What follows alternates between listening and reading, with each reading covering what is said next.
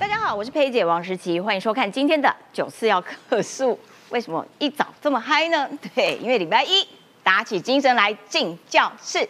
好，来我们来看哈，马英九这位前总统呢，抛出了全民调之后，国民党看起来正式分裂了。为什么？因为呢，有人走马韩这一队，有人要走诸侯这一队，还有人脱队，干脆退选啦，去当 回去当台北新北市长啦，哈。国民党分成好几队，哈，这这个队伍越来越凌乱，到底是出了什么问题呢？今天好好的帮大家拆解一下。好，另外呢，我们还要来，呃，不只是看这个蓝白河这个议题，我们也要来往中部走。往南部走，因为呢，中部有这个卢秀燕。卢秀燕最近哇，声音很大呢，是在大声什么啦？他说哇，中央都没有在帮我们台中，哎，鬼扯淡！台中这么多的建设，如果不是中央帮忙，你做得出来吗？好，那面对蓝白河这个议题呢，哎，卢秀燕呢也都有讲跟没讲一样，不肯选择要上哪一班车。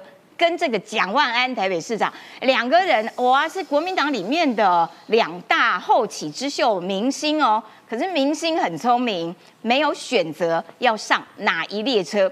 好，这是中部的情况。南部我们要看到的是，你知道在高雄呢，左营要不要设鱼叉飞弹的基地呢？哎，引爆了话题。国民党当然是站在反对的立场啊。我们讲说千万不可以，绝对不可以，这个哈很危险，等等等等的。但是民进党认为说不行啊，我们要增加自己的国防实力呀，我们要避战的最好方式就是要让自己变强大呀，所以双方就在要跟不要，哎，两边对阵起来。而在这个时候，蔡英文总统呢，十七号他要主持海军轻型巡防舰的开工典礼，看起来呃，我们国防自主，然后呃，不断的充实自己的。国防实力一步一步的往前走，而国民党拼了老命的在扯后腿，到底是在帮谁作嫁？好，今天都会有详细的分析，赶快来介绍今天的黄金阵容，吓到你！告诉你，来新北市议员卓冠廷，哎，佩姐好，观众朋友大家好，财经专家邱敏宽，文山志玲好，大家好，讲讲讲讲，热烈欢迎立法委员林。静怡，文山志玲姐好，各位大家好。哎，静怡都没有，平常都没有再来我们节目，今天 好不容易刚审完预算，对，刚审完预算，抽空来到九四幺客诉。再来欢迎的是科学家、前民众党专委员张义善。大家好，大家好。好的，一开始我们就要请冠廷啦。嗯，我们先来看看国民党是分裂了吗？因为马英九抛出了呃蓝白河要。用全民调的方式，然后呢？结果，哎，蓝军现在呢，有人上这台车，有人啊，我不要上这台车，马办就呛喽。你不挺蓝白河，就是一个破坏者。就是民进党的，所以我们可以认证，嗯李乾隆，民进党；王金平，民进党；王丽玲，民进党。民进党现在阵容超庞大，民主大联盟组成了。哇！正式从今天开始，李乾隆、王金平啊，甚至连王丽玲都是我们民主大联盟议员，加油！哇，你的声音怎么可以吗？还听得清楚吧？哑成这样。对啊，因为这几天认真助选啊。好了，大家辛苦一下，还是认真讲一下哦。啊，马办会呛说不挺蓝白河就是破坏者。现在这出戏啊，蓝白河的戏啊，已经搞到演员自己不知道怎么演，但是看戏的呃画的就夸意。嘿，哎，现阶段了，引燃国民党已经彻底的直接的分裂了。对，当马英九跟韩国瑜喊出全民调之后，现在有支持的，也有反对的。嗯，哎，我们来看一下几个主要人物的看法哦。第一个当然是马英九基金会的执行执行长肖旭成啊，他可以充分百分之一百代表马英九的意见啊。他说。想分开选可以赢的人，其实就想要破坏蓝白整合，就是要让赖清德当选。好，他认为只要分开选可以赢的人哦，就可以要让赖清德当选。朱立伦讲说，国民党跟民众党的共识就是全民调，目前的差异在做民调的内容与规则。嗯，其实朱立伦的这个看法哦，要很细微的来讲，嗯，他想要推一个责任，就是说我没有反对全民调，但是以民国民党包含朱立伦。包含侯友谊跟金补充，他们想要纳入一个叫做德国模式，政党支持政党支持度要纳入，但是这个比例的调控是怎么样？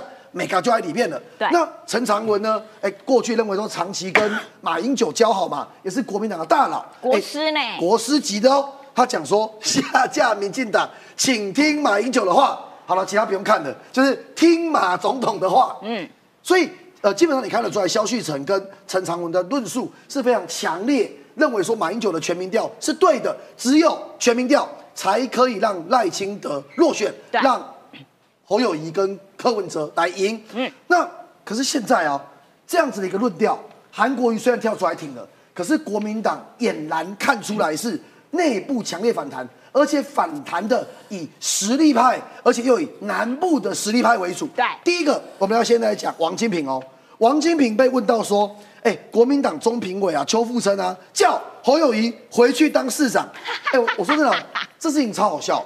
邱富生跳出来讲说叫侯友谊当市长这件事啊，跟我们几个新北市议员啊呵，现在在全台浮选的时候喊的话一模一样。啊，邱富生加入民进党了。对，邱富生被民进党。我们现在各地造造势啊，那天我去静怡委员长也是这样喊啊，喂，我话侯友谊，大家对我话奏起六，好啊好，啊大家都好啊。因为现在大家希望侯友谊回来当市长嘛，老给新北市民一条活路嘛市长。也当的没有很好对吧？啊。啊，但以后怎么样再说啦至少先免讲饶饶给我们新北市民一条活路。可是，居然邱富生叫他滚回来当新北市长、哎，所以支持侯友谊就是支持国民党，支持国民党就是要支持侯友谊，不可能的嘛，太离谱了。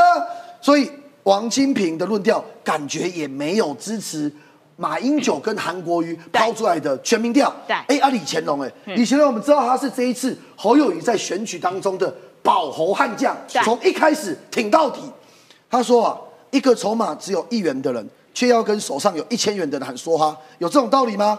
这讲一块钱的啊，这是在羞辱民众党嘛？对羞辱柯文哲嘛？你在几抠你啊？问我几千抠，一元仔跟我说哈，我觉得李乾隆讲有道理，就是说你好歹一个政党刚成立四年，哎，拜托我国民党成立一百年呢，瘦死的骆驼比马大，哎，我是有抓地力，你跟我比，哈哎哈哈哈。讲年纪是一种，讲政党年纪是一种，比议员、比立委、对啊比县市长、比里长，我远胜你嘛。所以李乾隆有这个底气这样讲嘛。对啊接下来是媒体人啊，总裁王丽玲，哎，他在终身挺侯大会讲说，我是终身党员，我看不下去了，求人不如求己。结果呢，旁边的朱立伦有点尴尬，点头回应。所以其实国民党当马英九、韩国瑜抛出要接受全民调的时候，实质分裂就已经开始。但最现实的事情是，现在最大的敌人其实是时间，剩七对天，一个礼拜七天意思是什么？就是连我们选议员的要做民调都来不及啊，来不及啦。连议员都来不及。我们要排民调公司，嘿，我们要协调民调怎么做，对比、互比、加权所有的细节，然后以及要执行。对以他们要做的份数来说，三千到五千份，至少要做三天。对，所以接下去的两三天如果没了就没了，就 no 损了啦。所以这件事情时间上最大的压力。不过他们现在就是每天都有一些嗯些微的变化，像是今天柯文哲就有说啊，我愿意接受两个人在同一张选票上，然后呢，赶快跟希望可以跟朱立伦见面。然后马英九要在哦，马英九要当在场见证者。我就想说，嗯，好奇怪，干马英九什么事什么事情？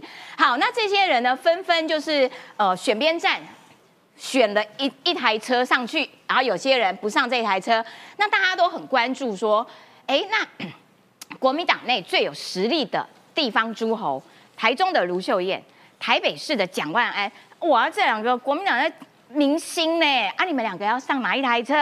问到他们的时候，两个人都不上车，我们来看看他们怎么讲。签还是不签？来，你如果你如果签的话，那我给你拍拍手，就代表你承你敢承诺不会绕跑。但是你如果不签，那就代表你在第一任市长的时候，其实你也在想着你未来要选总统，不是吗？来，我有准，我来准备了，市长。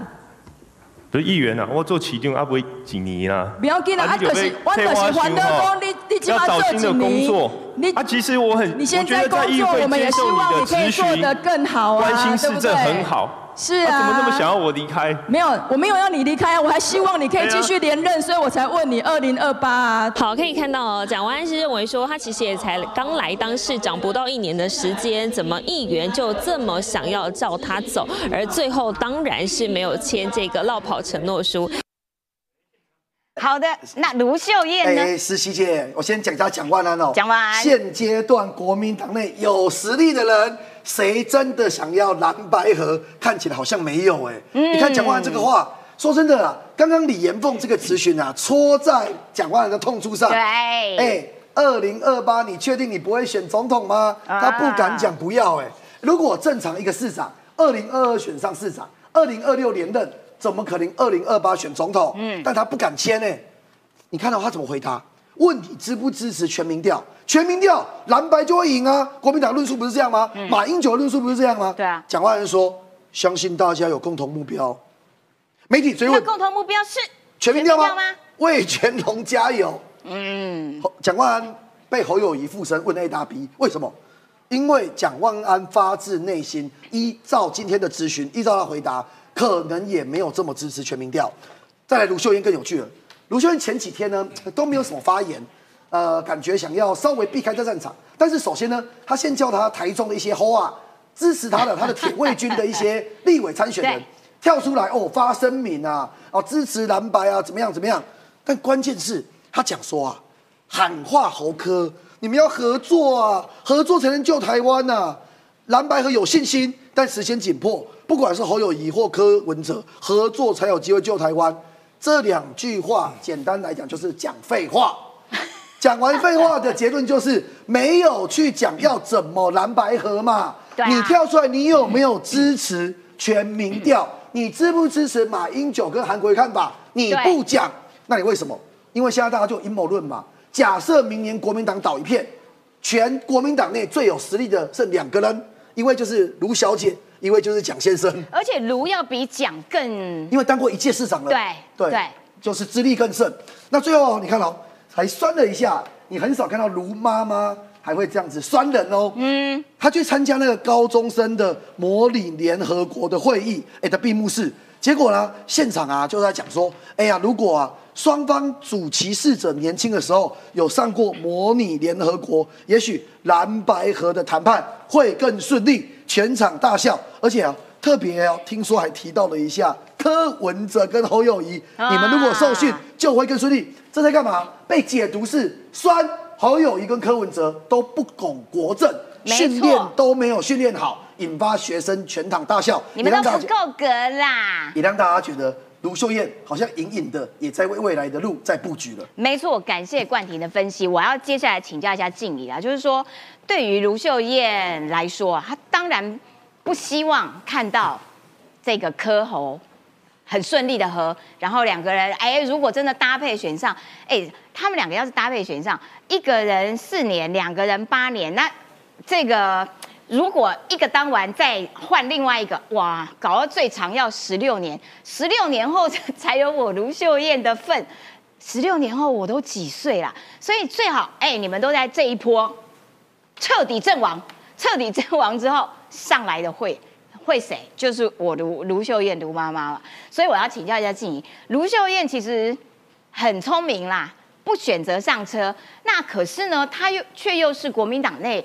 很具分量的一位政治明星，而且中部哇都都他的这个这个呃这个势力范围之内，所以他的态度会影响到整个大中部吗？他现在已经是中部的共主了啦，只是他持盈保泰哦。比方说像南投县的垃圾，其实他也不太帮忙啊。他现在并没有做很多的动作，说他愿意全力来帮忙嘛。哎、那为什么南投的许淑华没有叫台中对啊，就是我们大家都觉得很奇怪，你明明旁边台中跟彰化比较近，你为什么要叫什么高雄、台南、屏东帮你嘞？甚至搞到台东去哈？所以第一个事情，我一直认为卢市长现在第一个他持盈保泰，不得罪人，然后呢，哎，该有的资源我都撒出去。他已经在为二零二八做准备啦。明年一月十四号开始，卢秀燕就准备当国民党哦，就所谓泛蓝共主了啦。他已经在准备，哦可是你说他在准备，也不只是这样。地方的立委候选人已经把他当未来的泛蓝共主。怎么说？哦比方说我的对手严宽恒委员，你知道他们的国民党支持者啊，好几个月前打电话来我们服务处，嘿，你哎、你要你要讲一下，你要跟国民党讲一下严宽恒委员的看板，国民党三个字为什么不挂？为什么没有党徽？我想说国民党的支持者打到你们，打到我们服务处服务出来啊，说哎，你跟国民党讲，他们不可以这样。我们说啊，可是你是国民党支持者呢，一个啊，赶紧供不好啦，赶紧供靠好啊，供啊，你赶完供，我不要那赶紧供。嘿啊好，他的看板，第一个他的看板，第一个底色是橘色，所以很多人说，哎，你是加入亲民党了吗？好诡异、哦，不太用过去国民党常用的色泽。第二个上面没有国民党党徽，没有国民党三个字，没有。接下来还有一个更重要的讯息，没有中国国民党总统候选人。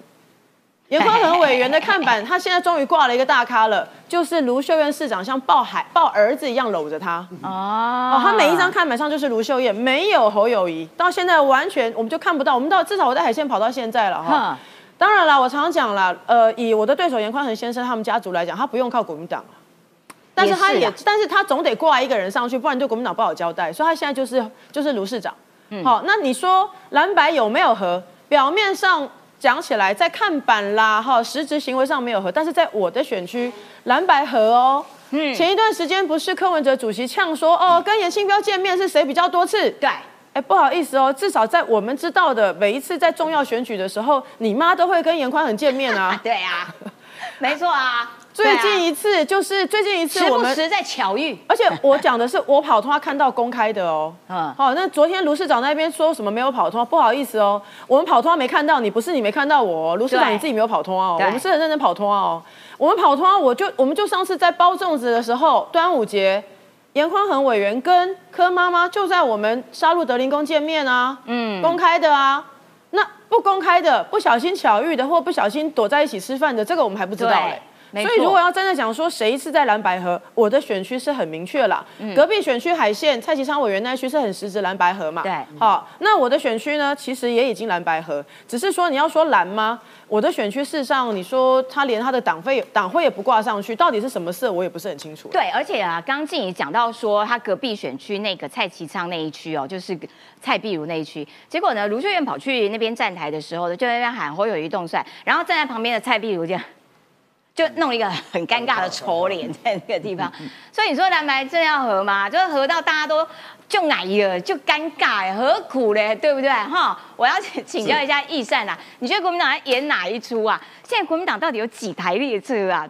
先讲一下卢秀燕啊，因为林静怡说她跑了一千多场没有看到卢秀燕，好，哎，一千多场都没有看到卢秀燕不容易呢，表示他都参加联合国嘛，哈、啊所以志不在台中嘛，志在联合国，联合国代表什么？就是中华民国总统嘛，这就就请这来的地方。原来如此。然后讲到台中的蓝白河，特别讲到蔡壁如，蔡壁如也有挂看板两个，哈、也挂柯文哲的，也有挂卢秀燕的。哎，卢秀燕比较大张哎，为什么？那台中的卢秀燕当然威力会比柯文哲来的强嘛。对台中真正的母鸡绝对不是柯文哲嘛，是对卢秀燕嘛。所以国民党也看到啦。所以重点所谓的柯文哲的战略，说要裂解国民党，没错，他裂解国民党的方式，他拉拢了一堆所谓的红色力量嘛，哦，正义兄弟马英九啊、马先生跟所谓的呃。连公子嘛，这四个人跟中啊国关系都非常的深厚嘛，啊，所以这个呃柯文哲的目的是拉近红色力量，去压迫，用中共的力量去压迫国民党，说我们要来做全民调嘛，所以马英九一开炮之后，马上国民党就裂解成两大阵营嘛，嗯。跟中国有关系的人纷纷下跪上书表示忠诚，表忠了哦表忠，好、全部都要表忠。啊嘿，恭喜咱一次释放压力是好的，就是说我全部都有跟习近平讲了哦，哎，习主席啊，习皇帝啊，我要挺蓝白河哦，啊，阿里亚卖翠花啊，那个要查税不要查我家的，就是这样子嘛。所以整个国民党他们一定要经历一过一次对国民呃对中国共产党表忠的这个过程，然后才会整整个压力释放出来，就回到所谓的实力原则嘛。刚才讲到卢秀燕，现在来讲蒋万安嘛，嘿这两个明日之星嘛，为什么叫明日之星？等一下我也讲到说，为什么国民党一定要坚持所谓的政党民调。明日之星蒋万安今天讲说，呃呃。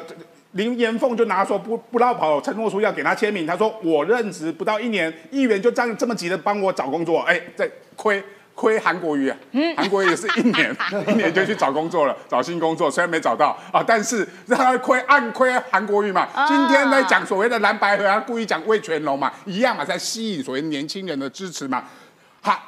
蒋万安当总统这件事情，不跟比卢秀燕还更明显，因为他等于是国际认证的。他是《时代》杂志里面认证二零二八年中国国民党最有可能的所谓的总统候选人。也就是说，整个国民党里面，他现在分成两大阵营，一一一一一个阵营叫做过气这个小鸡我就不用讲，小鸡因为他们希望选票的转移，对但是两大阵营里面一票叫做过气的亲中政客嘛，马英九啊、正义兄弟，这叫过气的政客啊、亲中政客。一个叫做有未来性的政治实力派政治人物嘛，这些蒋万蒋万安跟卢秀燕代表的就是国民党的未来有实力的政治人物嘛。这些有实力的政治人物，朱立伦在协跟柯文哲协调的时候，他怎么可能跟柯文哲修恨？柯文哲一修恨，我背后只有五席立委。五个筹码出去，嗯，他就是一人政党嘛，所以柯文哲可以把民众党卖掉，柯文哲可以把民众党修恨掉，但是国民党的朱立伦不可能把国民党修恨掉嘛，因为国民党不只是朱立伦一个人呐、他背后代表的是四席县市长，还有两个正在崛起的明日之星嘛，他怎么可以把卢秀燕、蒋万安的未来修恨掉？嗯，所以这个就是为什么嗯朱立伦在所谓的全民调的方案里面，他要加入所谓的政政党党全民调嘛，这个就是国民党不敢也不能把国民党百年大胆修恨掉，而柯文哲就看到你国民党不敢修恨。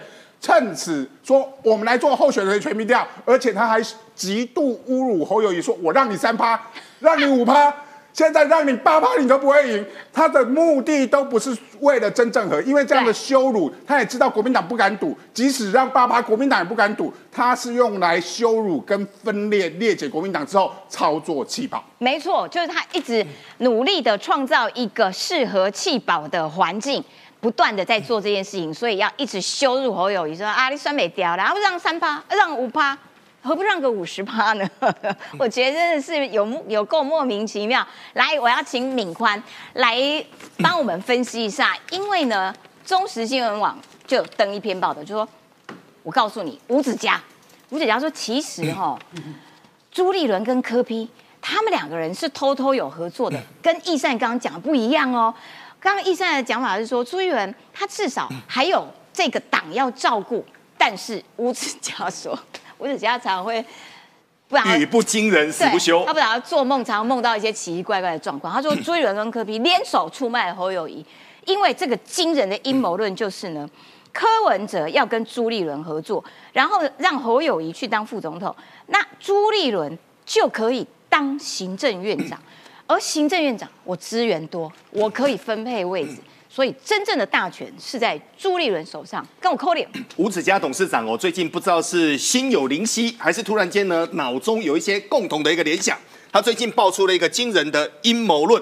这个阴谋论呢，其实就逻辑来说的话，它是逻辑是非常的 match 的哦。现在谈什么事情？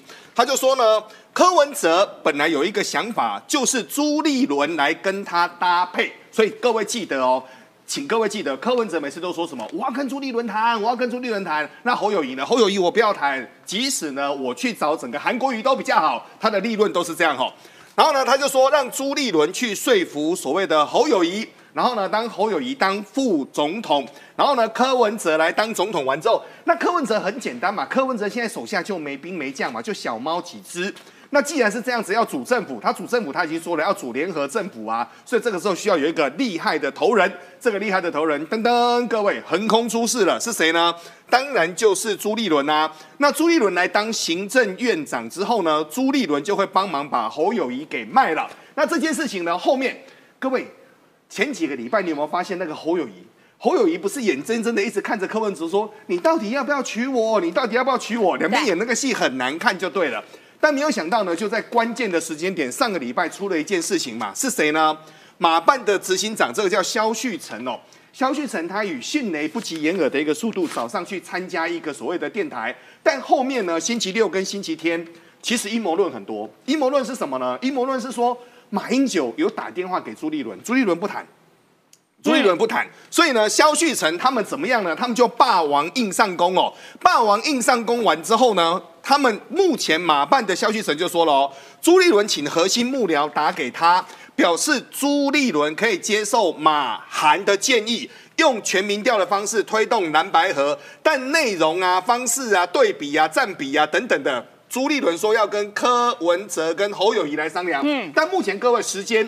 越来越紧迫了。为什么越来越哎，紧迫呢今天十？三号了呢，没有错，因为到了整个二十四号，先跟各位谈，副总统要出来，整个所谓的选举公报要开始列印，你连证件都要出来，其实时间是非常赶的。那上个礼拜呢，其实很多国民党的朋友已经说了哦，他们现在呢，其实民调公司都已经定好了，可是现在是方法出不来，要怎么办呢？好，我们回头来看哦，马英九的马英九办公室他们就强调哦。马主张就是过去国民党多年来的一个初选的一个民调，无替国民党的德国模式背书，它是一模一样的。所以呢，这个时候呢，好多人就出来敲锣打鼓了。为什么要敲锣打鼓呢？因为现在对于整个所谓的国民党来说的话，现在就陷入了所谓的集体的一个焦虑。这个集体的焦虑就是过去的八年都没有执政的一个资源，如果再没有执政资源下去，那国民党未来该要怎么办？所以我们来看哦，国民党的立委这个叫温玉霞就说了。自从马英九抛出了全民调之后呢，有许多的台商跟侨胞反映哦，就说不要柯文哲，否则会全家不投票。简单的说，现在就是丢出了所谓的一个战帖来了。那我们这时候回头来看整个柯文哲哦，柯文哲的战术很简单，他那个叫游击战哦，他就是边走边打，边弹边逃。然后呢，没事的时候呢，他就一直撒饵，一直撒饵。陈志涵都已经讲了，我们小党都让你三趴了，讲这很大气，对不对？他知道现在朱立伦跟侯友宜没办法接球嘛，可是顺风球的时候呢，哎，他会消下去哦。所以你来看，柯文哲呢最近就说了，他跟马英九的想法比较接近哦。嗯，如果不能蓝白合，至少也要蓝白合。这句话是什么意思呢？如果两个人不能够在同一张选票上面，至少要选票极大化，所以他们希望能够蓝白合。但现在对于整个柯文哲来说的话，柯文哲其实心中最大的一个盘算是能闹继续闹，那合不合呢？合不合是后面的事情。那现在呢，他就希望他的整个所谓的不分区选票能够最大化。但现在呢，陷入很多人就陷入了所谓的集体的焦虑。这场戏该要怎么走呢？时间已经是不不等人了等人了。。对，好，我要先呃，请敏宽先休息一下，因为静怡难得来，我今天要把它榨干。好，第一个是说吴子嘉报的这个惊人阴谋论啊，就是说啊，这个这个人去当行政院长啊，权力都在我。其实我觉得这种东西哦，就是之前。这个炒话题的时候可以炒一炒，但是现实上不可能啦，因为行政院长的任命权在总统，柯文哲要哪天心情早上起床哦，今天心情不美丽，把把你换掉，那你不是就没有院长做了吗？更何况如果是这样的话，你朱立伦现在国民党不提出你的总统候选人，不在你的选票上面，你现在就给我下台，我根本不用等到一月十三号，你现在就得面临党内逼宫下台，这怎么会是一个泱泱大党应该有的做法？好，这是第一个。第二个，我要请教静怡的是说，我觉得现在有一点看不太懂，因为呃，联合报是不断的要蓝白合，中时呢今天的社论，嗯，算了算了算了，你们两个不要合。所以到底这些媒体他们，因为他们的立场其实是清楚的，但现在中时跟联合，哎，看起来不是那么的一致。而联合，你知道多夸张？联合鼓吹蓝白合，已经鼓吹到有病，因为呢，他们的这个这个论坛里面呢、啊，不是有陈长文国师吗？还有一篇叫周运彩，周运彩也是他们长期的这个呃专栏作家。周运彩昨天写一篇啊，一定要和啦啊，如果谈不下来哈，不然怎样？你们一人当两年。吼两年，磕两年，你有没有看到这一篇？我看完之后哈哈大笑，眼珠子快掉下来。连这招都想得出来，总统任期切一半，啊，你两年，我两年，可以这样玩哦。就联合报已经到了疯狂的程度了，你怎么看？我真的，我看到那个说轮流做两年这件事情，我真的傻掉，因为其实真的没有人这样搞的啦。你要你说总统副总统轮流做。这种事情，你除非是，那就是副总统把总统暗杀掉啊！你在，我知道你在喝水，不好意思。副总统把总统暗杀掉嘛，水要喷出来，两个人互砍，才有那种什么你做两年，我做两年嘛。而且，哦、而且以柯文哲这个呃主席他过去的各种言行啦，这种状况真的，如果侯友谊先做前两年，我真的觉得国民党要帮他身家保个险。蛮让人担忧的，因为其实大家知道柯文哲呃这个主席他真的是用完就丢，而且他之前跟你好，他只要觉得他跟你不合，他真的是对你各种糟蹋嘛。他之前也讲过什么狗牵回去啦，对，好，然后只要跟他不合，明明是认真做事的人，他都跟你说啊，就是因为没有好处可以拿啦，所以才会这样。如果国民党对于国，如果国民党内部对于柯文哲还有信任的话，嗯，我真的敬佩你们。没错，我我真的敬佩你们，我真的可以。这个，因为我们地方有很多庙嘛，我可以帮你们念经回向一下。就你们怎么还会信任柯文哲？这全球都知道他是一个不可信任的人。可是回过头来，刚刚其实主持人问到很重要的点，为什么现在还是一直有各种说法说，哎呀，其实可以和，一定要和？因为有人很焦虑啊。那个有人是，对啊，那个有人很焦虑啊，那个有人不只是在国内某些人很焦虑，国内这些焦虑的人，他焦虑的原因是因为对面有人很焦虑啊。嗯，哦，因为大家可以看到这几天蔡英文总统在我们地方上，他有讲一个话，他说全球都上架民进党。啊对上架台湾啦，不是上架民进党。可在民进党执政之下，全球上架台湾，这句话谁最害怕？习近平最害怕啊！惊死哦，当你全世界都注意到有一个国家在台湾，这个台湾还跟台冷不一样啊，原来它是一个国家啊！你看昨天高雄哦，我要讲一下，这两天我们要从台北买，呃前几天我礼拜五开完会要买高铁票回台中很难买，因为我们大家都去高雄看大家演唱会啊都去那边看演唱会，全世界都知道哇，那个大团都到高雄去。对啊，那高雄在哪里？台湾。对所以全球都知道台湾的时候，当民进党执政一直在上架台湾，让全世界知道台湾。而且其实像民进党执政之后，我们做什么事情？我们在强化国防。对，我们在赶时间，让我们的国防变得比较强，赶蒙受这而贺啦。我们不是要去，我们全世界都知道，台湾没有宣战过任何一个国家，对，除了中国国民党说要统一中国，要反攻大陆只，有中国国民党要反攻大陆哦时。代了，现在没有。哦，我我小时候，我们以前小时候 十月十号都要做海报，哎，而且要解救他们苦难对，解救苦难哎同胞。我小时候要做必报，各位年轻人都不知道，因为今天好多线上的朋友，我讲一下，我们小时候要做必报，对十月十号要写明年国庆在大陆解救大陆同胞。然后得分方式要把中华青天白日满地红的国旗插满中国每个角落。对，而且铺海报要比满整个中国大，陆，嗯只有国民党要攻击中国，中民进党没有这样讲过。对所以其实中华民国台湾至少到民民进党执政的时候，我们是跟全世界讲，我们是爱好和平，我们要打没有要打任何人。可是我们对面有人整天找我们麻烦，对那我不用把门锁好吗？当然要我不用养一只比较凶的狗吗？我不用在我的门口设一点电网，让它要爬进来的时候电到它吗？民进党一直在处理国防的案子，我们就希望能够赶快把国防能力提升起来。所以嗯焦虑的是谁？焦虑的是习近平嘛？对，所以当习近平跟中国那边非常焦虑的时候，他们想波包啊，他就是想尽办法，你们两个不和，我要把你凑成堆嘛。嗯嗯，这个习惯还蛮像中国的啦。记不记得中国也在呃很多的地方，好包含抢婚、包含骗婚、包包含把女人用锁链锁在他们村子里面，强迫你生小孩，嗯这很像中国的模式吧？你们不和我不管啦，因为我目标就是要夺取台湾，目标就是不要让民进党继续让台湾能够在世界上被看到，我就要求你们和。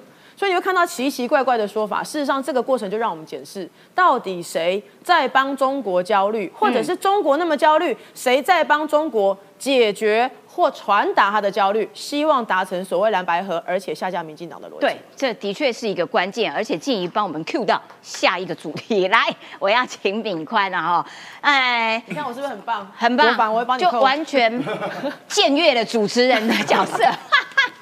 来，我们要进入下一个主题，就是因为哦，国防我们一直在强调说要把门门锁给锁好，因为有一个二邻居三不五十就在那边二百五，那么晃来晃去。是所以最近讨论的话题叫做我们要设一个鱼叉飞弹的基地，然后因为要搭配在左营军港嘛，所以就说要在左营。好啦，这个时候。国民党的就是说不可以，好危险！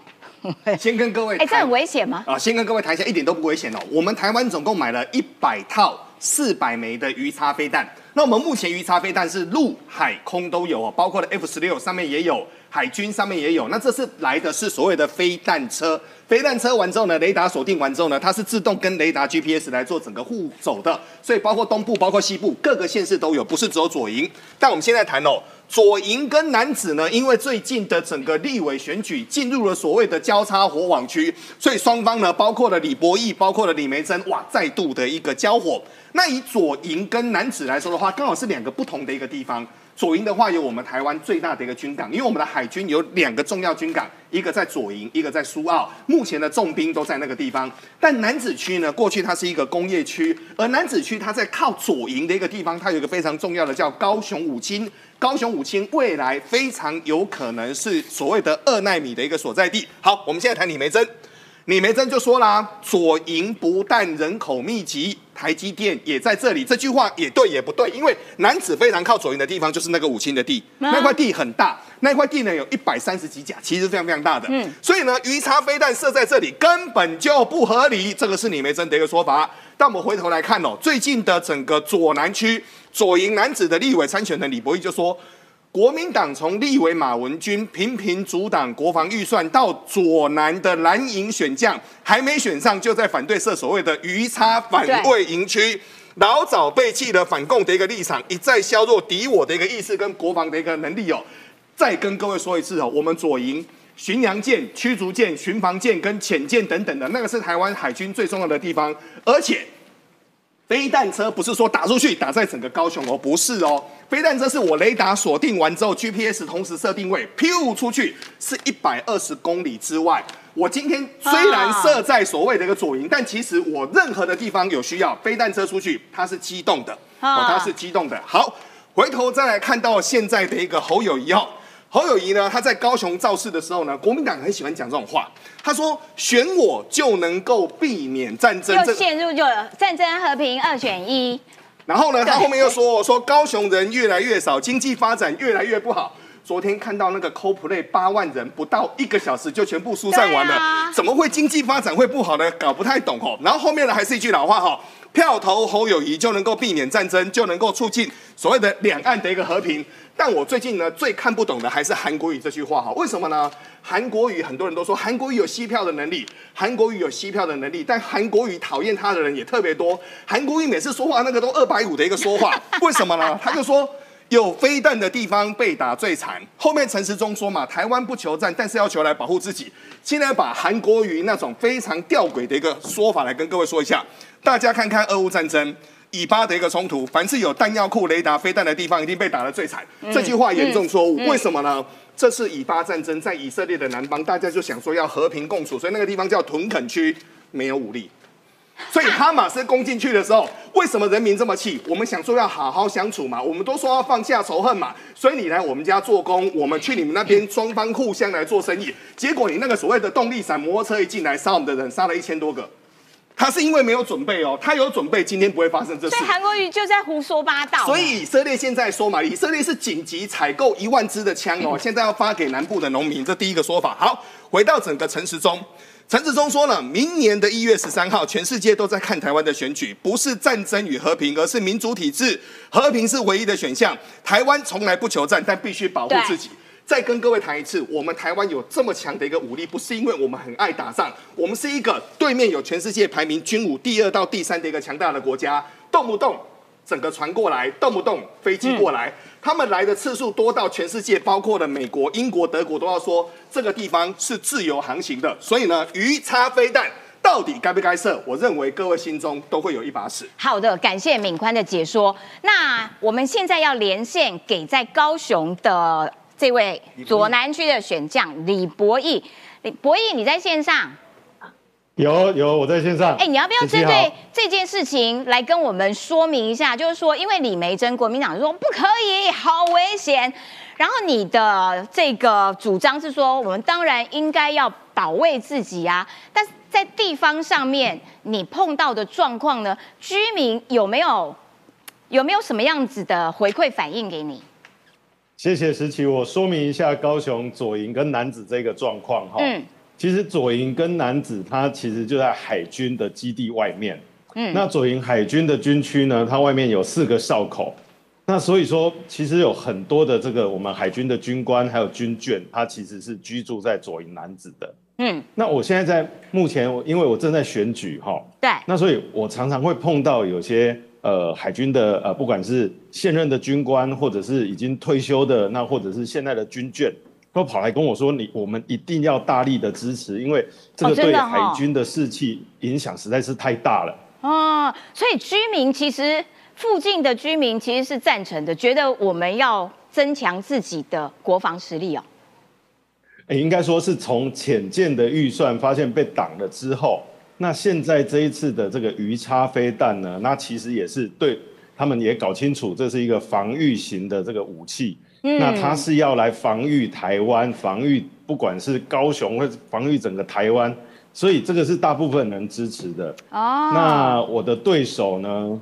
呃，或者是韩国瑜来来站台的时候讲出这种话，实在是实在是让让人觉得很好笑。哎，可是他们如果用哎战争跟和平二选一，然后你要战争的话就去投民进党，这件事情在地方上面会不会对你的选举造成伤害？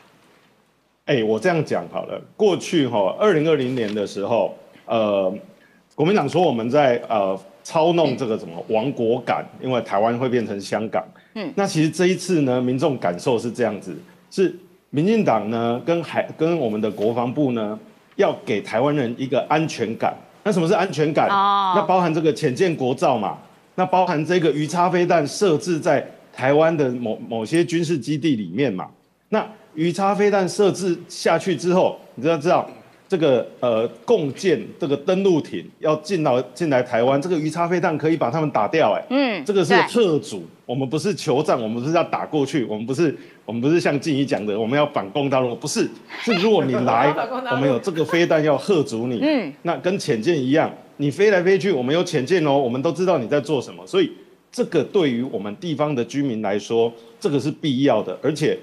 左营军港存在左营已经有非常久的一段时间了，对，也从来没有军港要迁移的议题。那军港里面现在其实就有海风中队的飞弹基地，它并不是要增建，它是用既有的营营区里面用既有的设施来增设这个鱼叉飞弹。啊，那呃。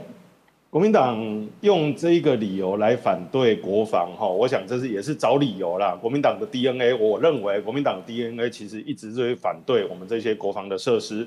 从阿扁当总统的时候，他们反对军购；从啊到马英九当总统的时候，他们说要国建国造，也没有。嗯，到现在，呃，蔡英文总统已经我们的潜舰已经下水了。我们发现过去这七年来的轨迹。国民党的马文君一直在冻结跟删除这些预算，现在连我的对手还没选上，都已经在反对鱼叉飞弹设置在左营了。所以我想这是 DNA。哦，了解。好的，非常感谢这个李博义啊，也希望你继续加油下去。你刚刚讲的超好的，因为我觉得呃这些做法都是要给台湾人民更多的安全感。我觉得这件事情其实应该要多为宣传。感谢你的连线哦，谢谢你。谢谢。好，谢谢。好，谢谢。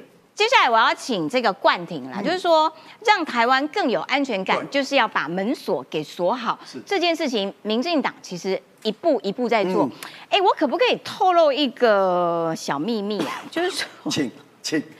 对，我不知道能不能透露，就是说蔡英文总统。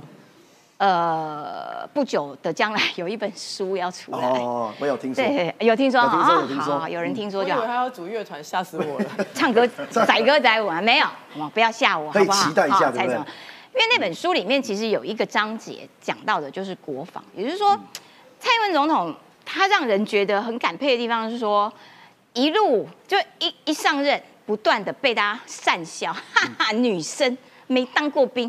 可是他就忍住了那种嘲讽跟讪笑，一步一步增强我们自己的国防实力，走到现在，潜舰下水了。对。然后呢，现在他也讲，大家都在上架台湾，你下架我，你还好吗？你有事吗？你理解力有问题吗？你在平行时空吗？好，后面这一趴是我加的。蔡英文讲的这真的很对啊，是真的，全世界都要上架台湾，但台湾却蓝跟白讲说要下架民进党。我简单用三十秒讲一下，过去八年我们台湾人民跟整个政府一起完成了多少事。马英九执政的时候，最后交给小英的时候，我们的 GDP 是十七兆，现在是二十三兆，嗯，十七到二十三，成长了多少？我们的经济成长，比如说让你依赖哪一国？我们在经济依对中国的依赖。从四十三趴降到三十五趴，其他对东南亚、对美国、对欧洲全部都上升。对，我们也看到了我们的再生能源，哎，上升到了十趴，十趴意思是什么？已经比核电还多了。嗯，我们的总决算税入税出连续六年有剩余，长期负债比例也在下降。我们的基本工资往上调了八年的时间，调了总共百分之三十七趴，嗯，时薪调百分之五十二趴，嗯，所以这一堆事情，军工价还三次调薪，以上这些事情都是过去七年多八年大家一起努力的成果，所以蔡总统才会讲，全世界都要上架台湾，我们的成绩是大家一起完成的。可是这个时候，为了自己政党的私利，说要下架执政党，这当然不会获得全民接受。我最后讲个数字，等一下，我们要先讲这边，然后才再回来讲好这一章。就是说，因为蔡英对文讲说全世界都在上架台湾，有什么道理要下架执政党？那也连上了刚刚我们讲的那个鱼叉飞弹的基地在左营这个地方。嗯然后，所以你看蔡英文。接下来，他要主持海军轻型巡防舰的对开工典礼，也就是说，从潜舰啦，然后我们的呃自己的永鹰号啦，然后不断的呃，就是国际要帮忙很困难，我们自己来，而我们真的也自己来了。那在自己来的过程当中，那个辛苦其实是对很难跟外界所讲，而我们真的办到了。我们办到了之后呢，现在后面有一个力量一直拉说。哈，好危险！我不要鱼叉啊！这个这个啊，铁棺材、潜舰，这个根本就狗屁！我实在觉得很辛苦啦。嗯，哎、我我讲一下哦，其实我们呃现阶段在打造一个护卫舰，总共会有十二台。那从二零二四年预计可以下水，然后在几年之间就会全部交建。这十二台护卫舰，呃，最近有一个插曲哦，被我们发现又再度有国防机密外泄。这这个是很多的巧合啊！第一时间是因为我们这个是呃我们自己的呃公司，台湾的公司跟美商 GNC 这间公司做合作。那这间公司合作，我们其实整个防空型的这样子的巡防舰就在建造中嘛。嗯。但是呢，这间美商 GNC 公司，它在一个军事的展当中去跟澳洲来兜售，然后就讲说：“哎、我给你们看哦，有一个设计，这个设计呢图呢秀出来之后呢，跟我们有一个盟国的海军最近要交建的很像一样。结果大家都在想，哦，这个应该就是台湾那一台。结果没想到这个讯息出来之后，第一时间我们的海军是有点震惊，就哎、怎么会这个美国这间公司怎么会曝光怎么会讲出去？嗯但讲而已，没有资讯曝光，就是讲了这些。哦但后来四十八小时之内，我们这一艘是护卫舰的原型图，居然被上传到网络上，全部彻底的曝光。嗯，那我先讲一下为什么会发现曝光，而且我们可以追查出这个曝光的时间点，应该是在这几艘的护卫舰在制造的前期。因为哦，我们看这个图哦，这十二艘护卫舰，呃，有有两个部分，我们来看一下它图哦。这这里是舰首，来，我们来看一下这里哦，这是主桅杆，嘿，然后呢，呃，这里是太康天线两个部分。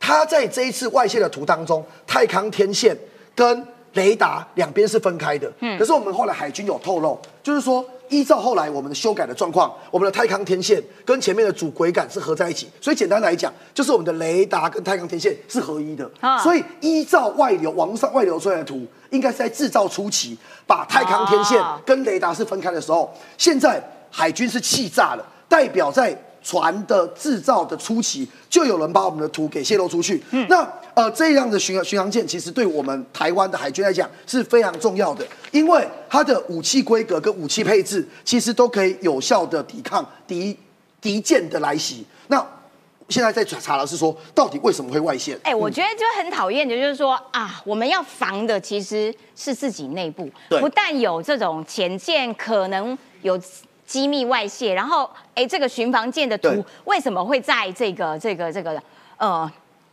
被上传到网络上面你？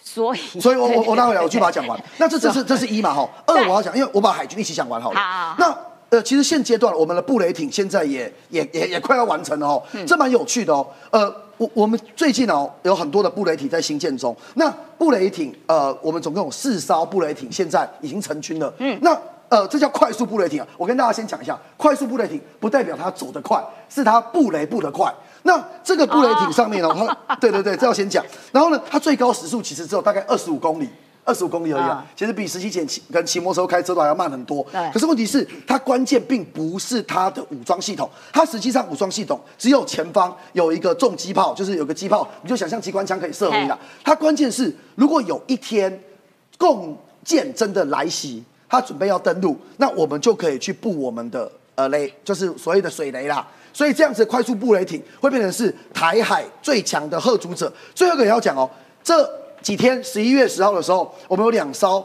安平级的巡防舰下水，嗯，是海巡的。这我特别要提一下，海巡的这个巡防舰下水哦，它是参考我们海军的沱江舰，但它特别的地方是，它除了有高压水炮啊，我们平常不是看到对方渔船来不是高压水炮以外，它有做一个是暂时跟平时的转换系统。我们这一次的这样子的一个巡防舰哦，嗯，是直接可以做到，如果有一天真的发生战时，我们海巡的舰艇会瞬间可以在上面直接可以装熊二跟熊三，哦，它瞬间变成战舰了。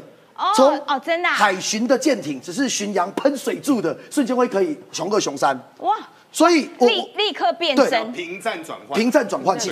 所以对这三件事情讲在一起，就是跟大家讲说，其实蔡英文总统在过去七年多的任内，除了我们刚刚一开始讲的从经济，然后从各个方面能源的成就，我们在国军的自己的自我保卫上面也有很好的成绩。了解，好，感谢冠廷。这个部分呢，其实大家也都略有耳闻。这个部分我要请教一下一善啊，就是说，因为呢，刚刚从蓝白河啊，然后啊这个讲下来哦，就是说下个礼拜就要进行登记了，所以。侯跟柯两个人到底谁会是副手不知道，而他们各自也都有找到自己的副手，但是我不知道他们的副手是谁，因为现在都没有曝光嘛哈。然后呢，民进党的部分看起来萧美琴应该是比较稳定了，而总统选举大家关注的就是两岸外交，因为那个那个就是选一个国家的路线，所以我要请易善来分析，就是说肖美琴可能可以帮赖清德加多少分？因为赖清德自己也说，我要到四十二点五趴，我才我才会胜。然后有什么方法？策略是什么？据我了解，萧美琴就是其中一个可加分的事项。那萧美琴的加分，如果对照其他，不管是侯或者是柯他们的副手，因为柯哦，你有没有听说柯的副手是谁？因为我听说那个周开莲拒绝他了，然后也不是黄珊珊，所以就不知道他的副手是谁。然后但是确定是一个女生。那外界大家都在猜，哦，那应该是徐春英，不知道会不会是哦徐春英。好，不管是如何，你判断这个萧美琴如果担任赖清德的副手，加分效果可以如赖清德的期待到四十二点五趴吗？对蓝白河还在纷纷乱乱哈，那个呃以川多爱共哎，蓝白配，男生女生配，我们已经男生女生配了，啊，就是说。国民党跟民进党啊，民众党都蓝白之间，他们还在纷乱的时候，其实赖清德按部就班的在布局他的所有的选战，包含在立委的小鸡浮选啊，哦林静怡不知道站了几次了哈。那结果国民党那现在小鸡们还在乱啊，小鸡们都还不知道他的母鸡是谁啊。然后国蓝白配可能要玩到二十四号最后一天下午五点半登记截止之前，你就看到集团结婚的画面。为什么有集团结婚？因为他们说啊，侯柯侯要结婚嘛，但是他们可能他们的对对手就是他们呃婚姻的对象都不是彼此，而是另外一个人，但是呢又不敢破局，所以呢会在登记前最后一刻，哦，集看谁先登哦，就是你先登记就是你破局的，所以你就会看到三队或两队，哈，所以不知道郭还要等到台铭有没有一队。二十四号下午五点哦，哎，五点半哈哦，对对。那三队哈就在那边等。哦，等看谁先登动手啊，谁先动手，其他两个就跑过去了啊，所以就要集团结婚。但是呢，赖清德却稳步就班的把他的副手人选大概就是底定，就是萧美琴啦。那萧美琴有三个意义，第一个意义当然就是延续蔡英文路线嘛，因为蔡英文在八这八年里面最得值得大家赞赏的就是外交关系嘛，所所有的国际外宾来台湾也好，或者是中美关系，台湾跟美国的关系，台美关系的极度的升温嘛。美国是近这几几十年来对台湾最友善的时候，就是这八年是对台湾最友善。最大功臣是谁？当然是萧美琴嘛，哈、所以赖清德的四大支柱延续了呃萧呃那个蔡英文的四大坚持，这个个关键核心人物就是蔡英文了。不要忘记了，还有选票的考量嘛。蔡英文的选票大概现在赖清德只能掌握到去上一次的大概七成、六成到七成。那萧美琴这个角色的进来，其实部分代表蔡英文的意志，蔡英文选票的移转百分之百的，可能至少可以达到八八成到九成的移转，这个是第一个战略目标上。不仅是延续蔡英文路线，还有选票上的考量嘛。萧美琴蛮像蔡英文的，第二个就是说，你看中共界选这次非常的积极的，透过蓝白河也好，透过马英九也好，正义兄弟也好，不断的介入啊、徐春英也好。不断的介入台湾的选战嘛，那你整个独裁力量跟所谓的国际的民主力量如何去关注这个台湾选战？肖美琴代表一个国际上面的意义嘛，所有的国际友人如果多关注台湾的选战，中共借选的压力就会降低嘛，这个是第二个意义，就是说民主阵营跟独裁阵营的对抗会在肖美琴这个角色上面出现嘛。第三个就是说赖清德是个性上面他是会比较一个规矩或精哦，男人共也。对于年轻选票的吸引力可能会稍微不足。那肖美琴的个性会比较活泼，再有女性的优势，这个对于年轻人跟妇女选票的吸引是有对赖清德有极大的加分的。所以这三大要素使得赖肖配在民进党内里面其实已经形成一个共同的呼声啦。啊，其实蔡英文总统前阵子也有说啊，他会努力去说服嘛。那看起来蔡英文总统如果证实他有去说服的话，我觉得这个人是大致上比定。了解，所以呢。还有另外一方面，两个人的互补，因为赖清德是狗派，肖美琴是猫派，猫狗大融合，全部都支持赖肖配。好啦，开个玩笑而已啦。好，最后五分钟，我们要请敏宽来跟大家分析，因为呢，呃，前两天刚过这个双十一，那通常双十一就是电商创造出来的一个哇刺激买气啊，哎，那但是今年比较特别的是说，中国因为每年都哇。双十一，我们创造多少伟大的业绩？但今年感觉上比较安静哎。哦，双十一，先来跟各位谈一下哈。二零零八年全世界经济危机，那个时候中国包括了腾讯，包括阿里巴巴，突然间横空而起，所以呢，网络的交易开始蓬勃的一个发展。网络的交易的过程当中，十一月十一号，简称光棍节，又称剁手节，所以连续十四年的时间，过去在整个疫情之前，哇，那个光棍节是亮的不得了。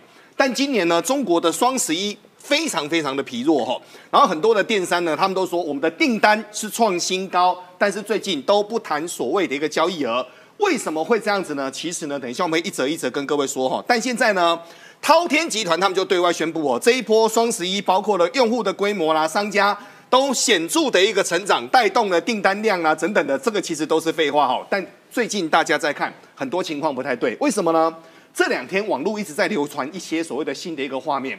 过去的双十一最辉煌的时候多夸张呢？那个订单哈，所有的货箱从地球排到月球，又从月球再排回来。假的？对，地球整整排了超过六十万公里这么长。那当然了，那个是过去他们在说最好的一个时间点哦。但今年呢，很多人就说货架通通没有，货架通通都没有。简单的说，大家就不敢下单了。那为什么不敢下单了呢？第一个原因。很多人说买气为什么这么冷呢？这次的双十一安静到上话题热搜，为什么呢？中国人说啊就麻木了啊。各位你去想哦，以前你一年促销两次，就跟百货周年庆一样，你有那个冲动嘛，我们就赶快去买。现在是每天都在下广告，你有感觉吗？其实没有太多的一个感觉，没有 feel 了。而而且第一，现在来说的话，网络销售有一个很大的一个骗局，这个很大的一个骗局，它就是先涨价再打折。哦。所以你感觉你抢到便宜，对不对？你抢到的便宜是你捡到乐色货了，它价格没有变便宜，但是它送给你那些是你真的拿到。那那些赠品，简单的说哈，那些赠品就是只要从我的仓库移出去就好了。因为那些在我的仓库里面，我没卖出去还是垃圾啊。说的也对。对啊，很多的其实哦，让你 感觉有赚到，没有错，感觉。而且呢，很多人还说哈，双十一比平时还要更贵哦。但今年其实有一个真 比平时还要更贵。但今年其实还有一个状况，这个是所有的大老板们最怕的哈。各位都知道，自从在上个月，中国突然针对富士康、红海富士康的郭台铭查土地跟查税之后。大家纷纷的知道，现在不能够当整个出头鸟。啊，发生什么事呢？前两年中国要不然会被割，没有错，会被割韭菜。前两年中国经济不是不太好吗？那个时候呢，习近平喊出了所谓的“国进民退，共同富裕”两个韭菜头。一个叫马云，一个叫马化腾，对，先捐了五百亿人民币的一个所谓的社会捐，捐完了之后，公司还要再捐钱，所以现在呢，大老板们他们能够低调就尽量的低调，这个是目前的一个做法哦。那我们再谈几件事情哦。嗯，就整个现在来说的话，还有一个跟真正最重要的一个原因哦。嗯，中国他们从前几年疫情完之后到今年为止。外商纷纷的逃出，逃出完之后，大家发现一个问题大了。嗯，现在对于中国民众来说的话，第一个，他的收入是大幅减少的，这是第一件事情。第二个，中国是无神论哦。十七姐，你知道中国现在在流行什么吗？流行什么？中国现在流行年轻人在烧香拜佛啊。那为什么要烧香拜佛呢？希望能够赶快找到工作，就是希望能够找到工作，哦因为工作非常非常难找。失业率太高了。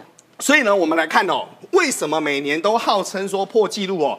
今年双十一静悄悄的呢？简单的来说哈、消费者现在更加的理性了，因为口袋没钱嘛。他们也开始在注重品质跟服务，同时商家的营销手段也需要为之来做整个改变，嗯这当然是第一件事情哦。但现在呢，大家一看不太对啊，为什么呢？有人靠直播带货赚得盆满钵满的，他居然一个人赚赢百分之九十三的上市上柜公司，哦这个人是谁呢？这个叫李佳琦。哦李佳琦那一天怎么样呢？李佳琦现在嚣张到一个人挑战京东，发生什么事呢？简单说哈，那是一个名不见经传的叫做红牌烤箱，那个红牌烤箱一个一千八，然后呢，他们现在呢，京东就说我们也进很多啊，那我们这次呢，我们就把红牌烤箱当做带入货，卖一千三百五十块人民币。用整个破盘价让大家引令流量进来，让大家去带其他的货，对不对？被李佳琦告，被李佳琦告，被李佳琦告完之后呢，京东他就批说网红带货啊，现在是一万个工厂养一个直播主啊，为什么呢？因为李佳琦真的太夸张了，李佳琦他旗下一个人带货可以带好几百亿的人民币，真的啊嘿哇，所以呢，很多人李佳怡她目前的身价据传是超过二十亿人民币的哦，她单单在上海的豪宅就超过六亿人民币那。她会不会被割韭菜？呃，不知道，希望她赶快被割了。我个人是还蛮想要看到她被割的。但简单的说哈，现在中国经济呈现所谓的快速的一个下跌，所以今年的双十一呢，能低调就尽量的低调。难怪，感谢敏宽的解说啦。不过呢，今年双十一的确好像我觉得感觉上比过去往年要平静了许多，而我也顺利度过了这一波，我的人生又更加进阶了，因为我都没花钱。感谢你的收看，今天节目时间到了哦，明天同一个时间，拜拜。